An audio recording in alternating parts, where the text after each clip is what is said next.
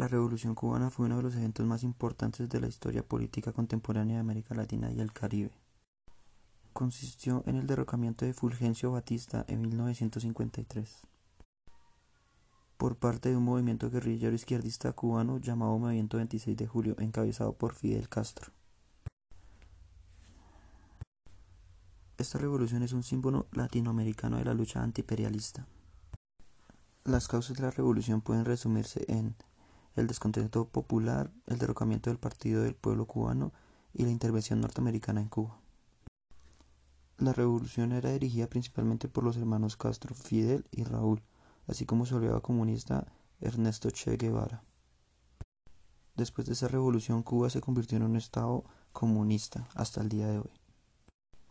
Cuba colaboró con causas revolucionarias en África y América Latina.